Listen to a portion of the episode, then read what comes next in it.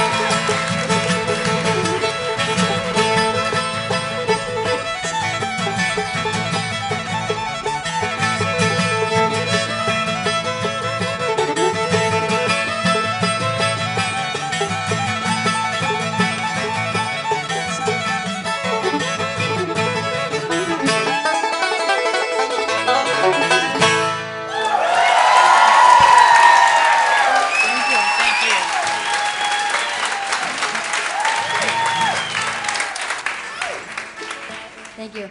I'm Robbie Mizzone. I'm 13 and I play the fiddle. This is my brother Johnny. He's 10. He plays the banjo. And on guitar is my 14 year old brother Tommy.